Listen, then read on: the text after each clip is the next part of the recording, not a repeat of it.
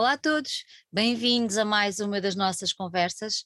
Uh, continuamos a desbravar um bocadinho mais do que vai acontecer na edição 2021 do Indie, uh, na vertente, neste caso, de curtas.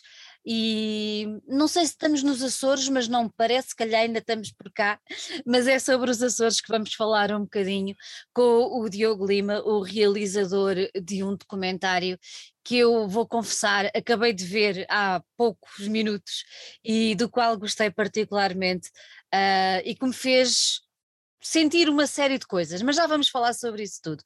Em primeiro lugar, Diogo, quero agradecer o facto de teres aceitado o nosso convite para estar aqui e ser muito bem-vindo cá à casa, que é assim que eu gosto de receber os nossos convidados. Obrigado, é um prazer estar aqui.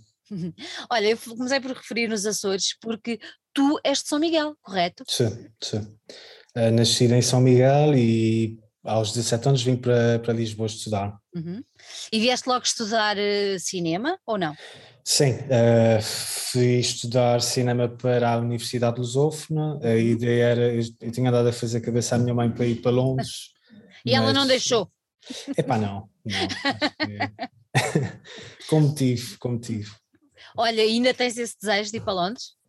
Não, eu acho que não, entretanto com o tempo, assim, quando saí da faculdade a ideia era um bocado como estávamos na altura em que a Troika, o fantasma da Troika pairava, um, havia um bocado essa ideia de talvez ir para, para o estrangeiro tentar, tentar a minha sorte, não é?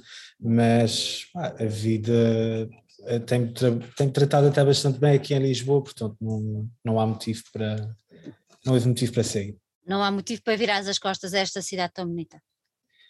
É, tem, tem, tem os seus queijos Lisboa, às vezes, às vezes uma pessoa também se cansa, das, da mesma forma que já me cansei de São Miguel e que já voltei a recuperar essa relação de, de amor também, uhum. mas sim. Uhum. Olha, agora tu focaste aí num tema que eu acho extremamente interessante, que é o facto de, de se viver numa ilha. Eu confesso que para mim seria muito complicado porque dá-me a ideia de, de, claustrofobia, uma coisa um bocado estranha de não ter por onde sair. Mas pelo que tu acabaste de dizer, também já sentiste um bocadinho aí de, de zanga, se calhar, com o facto de teres nascido numa ilha e já te apaziguaste com essa situação. Mas era difícil? Foi difícil para ti, por exemplo, quando eras adolescente? Sobretudo, acho que sobretudo a adolescência, quando, numa altura em que a internet se torna bastante prolífera na vida das, das pessoas e do dia a dia, quando vemos aquilo que acontece em Portugal continental ou no resto do mundo, uh, e quando há um certo desejo de fruir da cultura que não se pode fruir uh, naquele espaço isolado que é São Miguel, acho que hum, sim, é, é, particularmente complicado. Acho que hoje em dia já não há tanta dificuldade assim também, porque existem os voos low cost entre Lisboa e e, e os Açores, um, e até certo ponto esse, esse espaçamento, esse distanciamento já se reduziu um bocadinho. Ainda assim, pá, eu acredito que qualquer adolescente açoriano tenha uma certa pontinha de vontade de, de, sair para descobrir o mundo, sim. Para descobrir o mundo, exatamente. Sim. Olha, o humor é uma coisa importante na tua vida? Sim, muito. Uh, eu acho que é uma ferramenta maravilhosa para comunicarmos com outras pessoas, sem às vezes fugindo a um tom mais desagradável, até dando a volta a certos, certos problemas e certas quesilhas com, com os outros. Ao mesmo tempo, é uma forma espetacular de aligeirar situações, de, de apresentar temas de forma mais leve, de sim, acho que, que sem humor é, é, seria muito mais difícil a minha vida, pelo menos. Eu acho que sim, a minha também, garantidamente. Olha, tu tens desenvolvido a tua, a tua atividade não só como realizador, mas também como editor. Uhum. Um, o que, é, o que é que te agrada mais? É, é o facto de realizares as coisas, de as pensares e depois concretizares? O que é que te encanta mais neste, neste universo do cinema? Olha, uh, tem sido uma definição bastante fluida ao longo do tempo, porque quando entrei na faculdade, a par com, diria se calhar 80% das pessoas que entraram, a ideia era realizar e fazer filmes. E depois a gente vai levando pequenas chapadas de realidade que, que, que nos mostram que, pronto, há, há, outras áreas, há outras coisas que nós podemos fazer um, e que realizar não é, não é necessariamente para toda a gente. O meu trajeto também tem sido bastante hum, a nível profissional ou comercial, é no sentido de, de editar publicidade, porque é, é uma forma de, de, ganhar dinheiro, de fazer a vida sem depender de terceiros e essa ideia da autonomia e da independência também sempre foi bastante importante para mim. A, a ideia de realizar filmes manteve-se ao longo do tempo.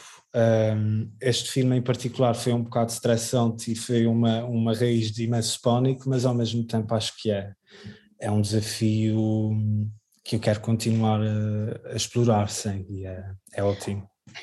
Olha, pânico. Explica lá porquê pânico. Bem, o pânico, o pânico surge porque o, o filme, uh, Os Últimos Dias de Emanuel Raposo, foi feito com uma estrutura bastante precária, foi feito com o apoio de um, de um festival nos Açores, um festival de artes que é o Walk Talk, uh, do qual tivemos um apoio logístico e financeiro que nos foi essencial, mas que acaba por ser muito pouco. Uh, e, e, depois acabamos por contar com a flexibilidade e a disponibilidade de, da equipa técnica e do, e do elenco.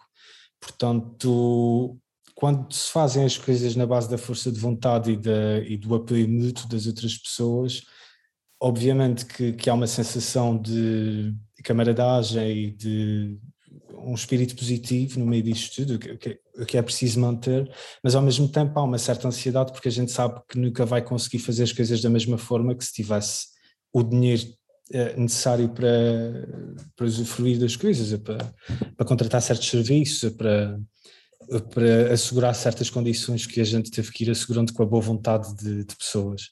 Obriga, então, obriga muito a criatividade, não é? Obriga, obriga imenso. uh, nós tivemos, sei lá, nós até ao, ao primeiro dia de rodagem tivemos numa luta, numa batalha enorme a tentar, a tentar fechar algumas localizações das quais íamos gravar o filme e, e localizações essenciais ou imprescindíveis. Um, pá, e sim, é, é obviamente que, isto se torna tudo muito mais complicado quando temos que, que, trabalhar todos em conjunto e às vezes as pessoas não se podem focar cada uma na determinada área que, que exerce. Olha, uh, tu já referiste aí o nome do, do, documentário, que é Os Últimos Dias de Emanuel Raposo, e eu vou começar por aqui. Quem é Emanuel Raposo? Ok, então, em primeiro lugar, acho que importa referir que, que não se trata tanto de um documentário quanto de um mockumentary ou de um falso documentário. Uh, o Emanuel Raposo é um apresentador de televisão uh, dos anos, vá, vamos dizer, 80, 90, e que, no fundo, é inspirado nesta ideia do galão televisivo uh, e que vai buscar muito também a uma, a uma lógica da televisão local, da televisão regional que, que existia no arquipélago dos Açores desde, uh, não quero dizer geneiras, mas desde os anos 70 até aos tempos que correm, uh, e que um, acho que é basicamente isso, no fundo. É, é uma personagem que tem uh, as suas idiosincrasias, uh, mas ao mesmo tempo vai buscar um bocado aquela ideia do, do galã de televisão, da pessoa com um ego, eh, da pessoa que, por ter uma carreira vasta, grande e por ser reconhecido, também não é muito fácil de levar e de, e de lidar. Ele é uma pessoa muito complicada. É extremamente complicado, sim. é... Olha, e como é que, como é que surgiu a, a, ideia de fazer este trabalho? Como é que, como é que tiveste esta, esta, esta ideia de fazer este, como é que vocês dizem, mockumentary? Sim. Um, a ideia para isto surgiu de uma forma engraçada, por acaso, porque eu ganhei uma bolsa de jovens criadores deste festival, que é o Walk and Talk, Festival de Artes uh, nos Açores, e originalmente a ideia era criar um documentário sobre um tema completamente diferente, que num primeiro ano acabei por se constatar que não seria muito fácil. Uh, o seu desenvolvimento e a sua finalização. Então, eh, em conversa com o pessoal do Walk and Talk, acabámos por decidir que se apostaria num projeto diferente e uh, nessa altura também comecei, uh, já, já, já mandava a dar com um grupo de malta de São Miguel também que, que com o qual partilhamos, com o qual partilhava uma série de gostos e predileções a nível do audiovisual um, e a história em si surge também um bocado por via do contacto com essas pessoas. Um, o Francisco Lopes, o Amarino França, uh, que são malta do, do guião e, do, e da produção. Um, e acabámos por inventar um bocado uma história que se passava no início dos anos 90, com base em algumas referências que andávamos a ver da RTP Açores dessa altura, que são memórias que também nos vêm um bocado à cabeça de, da televisão dessa época. Entretanto, convidei a malta daqui da grande estrutura em Lisboa com quem eu trabalho, que são os Maus da Fita, nomeadamente o João Vaz, o Tiago Galvão, o André Mendes, e assim fomos formando uma equipa com parte uh, em Portugal continental e o seu coração, uh, o seu cérebro, digamos assim, no arquipélago dos Açores. E, um, e para lá fomos e rodámos isto numa semana. Numa semana? Sim, sim. Uau.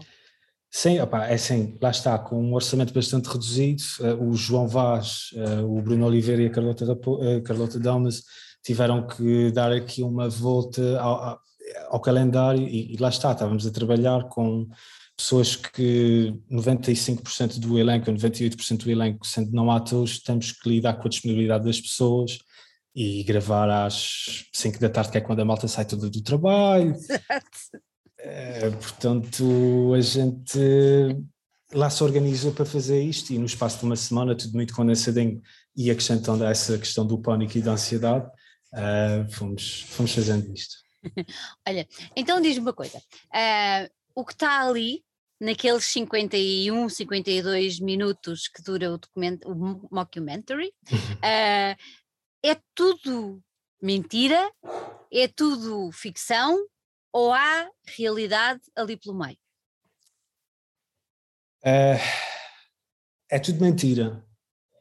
É inspirado talvez numa série de histórias que fomos ouvindo ao longo do tempo também sobre como é que era rodar nos Açores naquela altura, como é que era trabalhar em televisão naquela altura, um, é engraçado que depois de estrearmos o filme nos Açores, um, uma grande amiga minha e, e, companheira nossa também, que é a Helena Barros, trabalha uh, em televisão nos Açores e senti-se bastante identificada com, com tudo aquilo.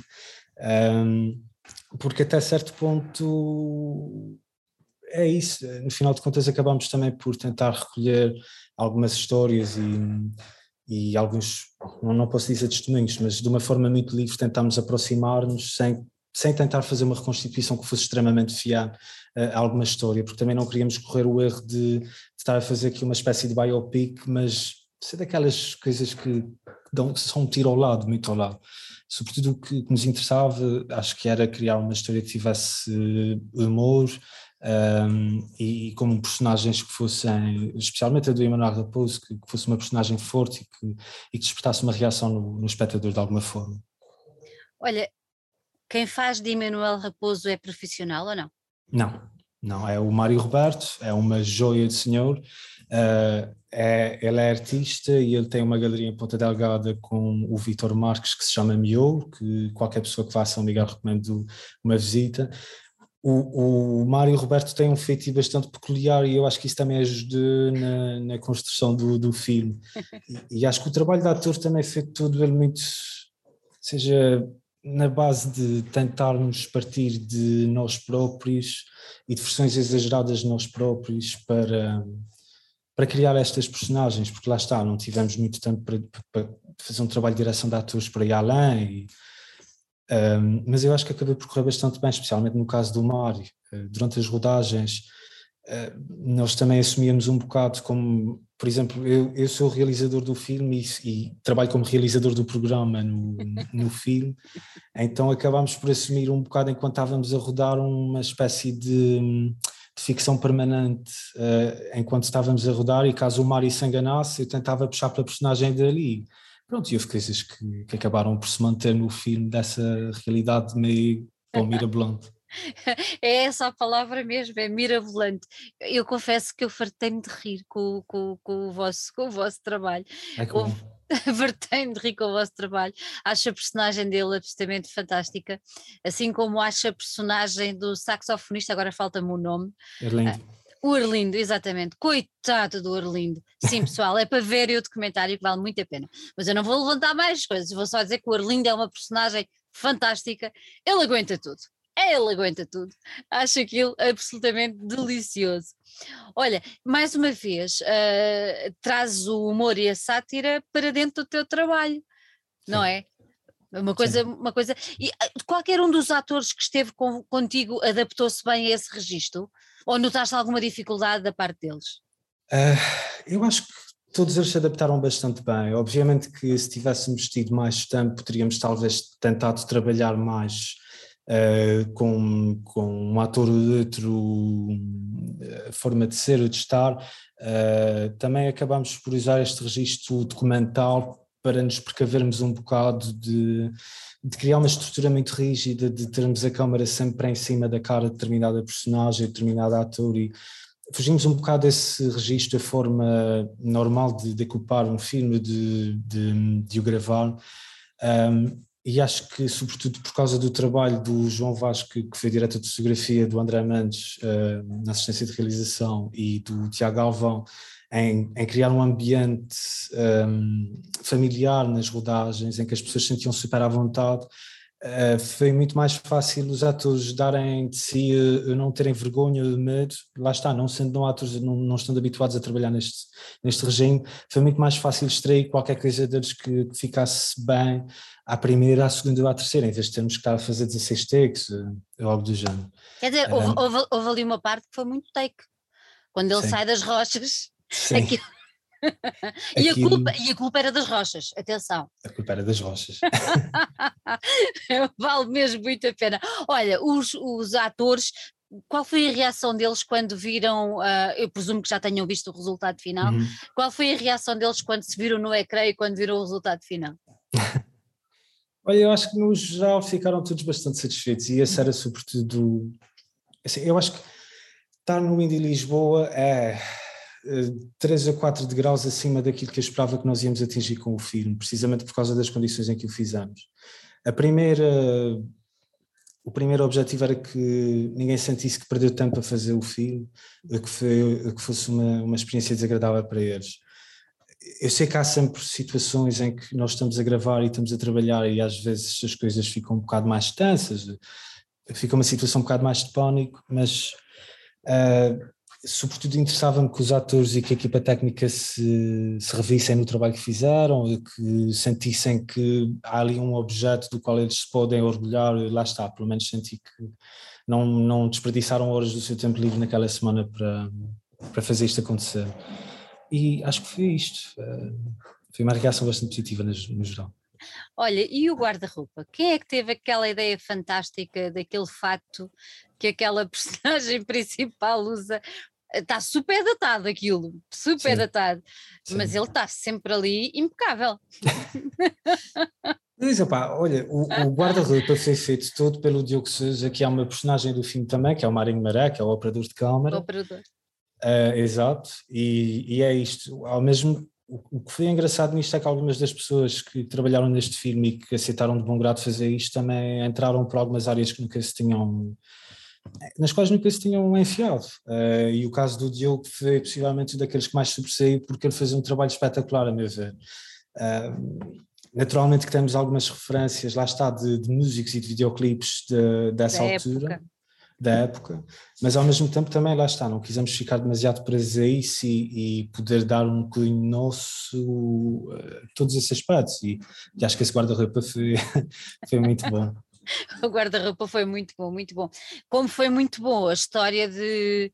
Vou só levantar aqui um bocadinho do véu de não desligarem os microfones de lapela. Eu acho isso deve isso sim deve ser pânico para muita gente e quem foi ver o filme vai perceber exatamente isso, que essas cenas são absolutamente deliciosas. É qualquer coisa do outro mundo mesmo. Olha, uh, nos Açores, isto já foi exibido lá, não é? Uhum. Uh, o que é que, tirando as pessoas que trabalhavam na, na, na, parte da televisão e tudo mais, o que é que as outras pessoas acharam? Uh, acho que foi uma reação no geral positiva, acho que é um filme que hum, não é necessariamente, e não é por uma questão de tentar ser pretencioso ou não, mas acho que é um filme que não é necessariamente para todos os gostos, é que pode ser talvez demasiado, demasiada paródia, que talvez, tal como até acabou por sair hoje numa crítica que o público fez num parágrafo ao filme, que, que sente que existe um certo vazio na história, portanto acho que é perfeitamente legítimo que, que existam opiniões diferentes relativamente ao filme. Em São Miguel e talvez por estarmos numa situação de estreia uh, e de eu ser o realizador do filme, eu senti bastante calor por parte das pessoas que, pronto, que, com as quais acabei por falar depois da estreia e e a reação foi bastante positiva nesse sentido. Na, no Festival Walk and Talk tivemos a presença de um, de um realizador da, da época, podemos dizer assim, que era o uh, Emanuel Macedo, uh, e ele trabalhou na RTP Açores alguns entre os anos 70 e 90 e alguns a meio da, da conversa a moderadora fez, perguntou se sentia que aquilo era próximo de, de, de como se faziam as coisas na época e ele pá, lá disse que lá disse que sim, isso foi uma, uma grande alegria da, da minha parte. Sentimos que, pronto, que até certo ponto chegamos, chegamos a uma, uma espécie de reconstituição agradável. Um, mas sim, acho que, acho que foi bastante, bastante positivo e agradável a, a reação das pessoas ao, ao filme o, o, o filme termina de uma maneira que para mim é surpreendente. Eu não estava nada à espera de um videoclipe uh, filmado na praia daquela maneira e muito menos ver a personagem a cantar. Uh, como, é, como, é que isso, como é que isso te surgiu, a ideia de fazer? Olha, um, excelente questão.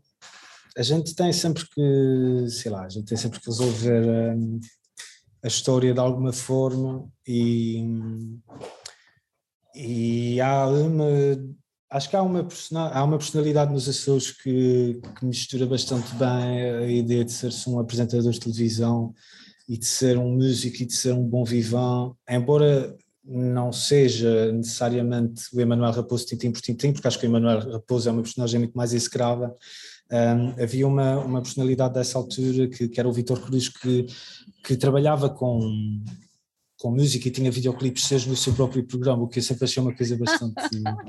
acho que é interessante, porque ele, ele, era, ele era um crooner assim com. Eu diria, vai, não sei se diria um Frank Sinatra dos Açores, mas tem tinha todo um charme e um apelo que eu achei interessante a gente tentar reconstituir, eh, não, não reconstituir, mas tentar eh, capturar mas acrescentando aqui talvez um elemento de, de paródia, talvez uma espécie de castigo para, para, o, para a personagem principal, tendo em conta que ele andou a desgraçar a equipa toda uma semana inteira. Completamente. Uh, e se, se notem algumas conversas que haviam ambições dele se lançar também no mundo da música, acho que isso foi, foi uma boa forma de fecharmos o filme. Aquela, aquela praia, aquilo é onde? É lá nos Açores? É, aquilo é na Costa Norte, é na Ribeira Grande, a minha cidade, eh, chama-se Praia do Monte Verde. Pá, por norma aquilo está fechado porque há sempre análise à qualidade da água e aquilo tem tem bactérias coliformes, ou seja, aquilo vai. Era até há pouco tempo eh, matéria de depósitos de, de esgotos e coisas do género. Mas hoje em dia a moto banha-se lá, embora a praia não seja vigiada, portanto eu acho que vale a pena dar lá um salto só para ver. e para ver o, o, o, cenário onde apoteoticamente aquele, aquele, aquele personagem deixa ficar ali. Mas tu há bocadinho aplicaste uma palavra que é execrável Se calhar é um bocadinho forte, mas, mas ele é quase.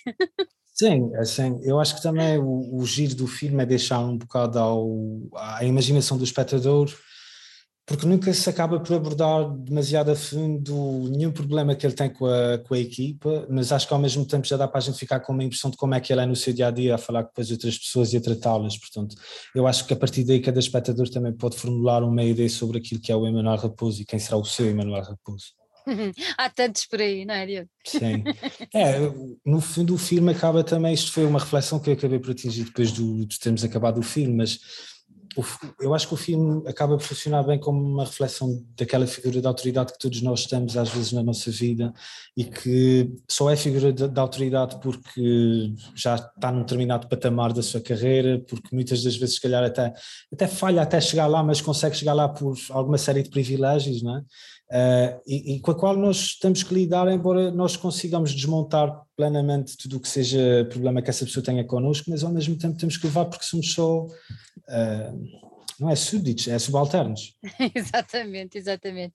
Olha, quando é que o filme vai estar, um, vai estar a exibição no Indie?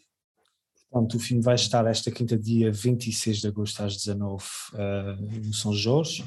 E na semana seguinte, no dia 2 também, às 19 também no Cinema São Jorge. Depois do Indie, o que é que tu queres uh, que este Emanuel, o que é que tu queres que lhe aconteça? Sim, adorava tê-lo no máximo de salas de cinema possível, porque embora seja um filme feito em cassetes e em todo um tipo de formatos que não foi destinado para o grande ecrã, eu acho que é um bom filme para uma pessoa se obrigar a ficar sentada numa sala e rir e desfrutar e, e, e estar só ali a acompanhar aquilo. Portanto, vamos tentar tê-lo num circuito de, de, festivais durante o máximo tempo possível.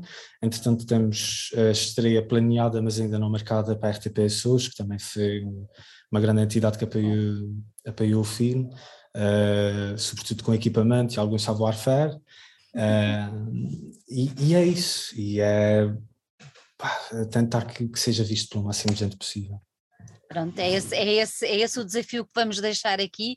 Uh, vão ver uh, este, este Emanuel, vão ver os seus últimos dias, porque vale mesmo muito a pena, e, e vão sem, sem ideias pré-concebidas, deixem-se deixem na onda e, e vão se divertir imenso, da mesma maneira como eu me diverti. Diogo, gostei muito de ter aqui, parabéns pelo teu trabalho. Obrigado. Espero, espero brevemente ter-te aqui a falar sobre outro trabalho que possas a, eh, a andar a, a, fazer e que queiras depois mostrar. Espero que tenhas muito sucesso, porque vale, vale a pena. E, e enche lá o São Jorge, assim, cheio de gente, com muitas gargalhadas. Vamos tentar, vamos a isso. Obrigado. um, um grande beijinho. Tchau, tchau.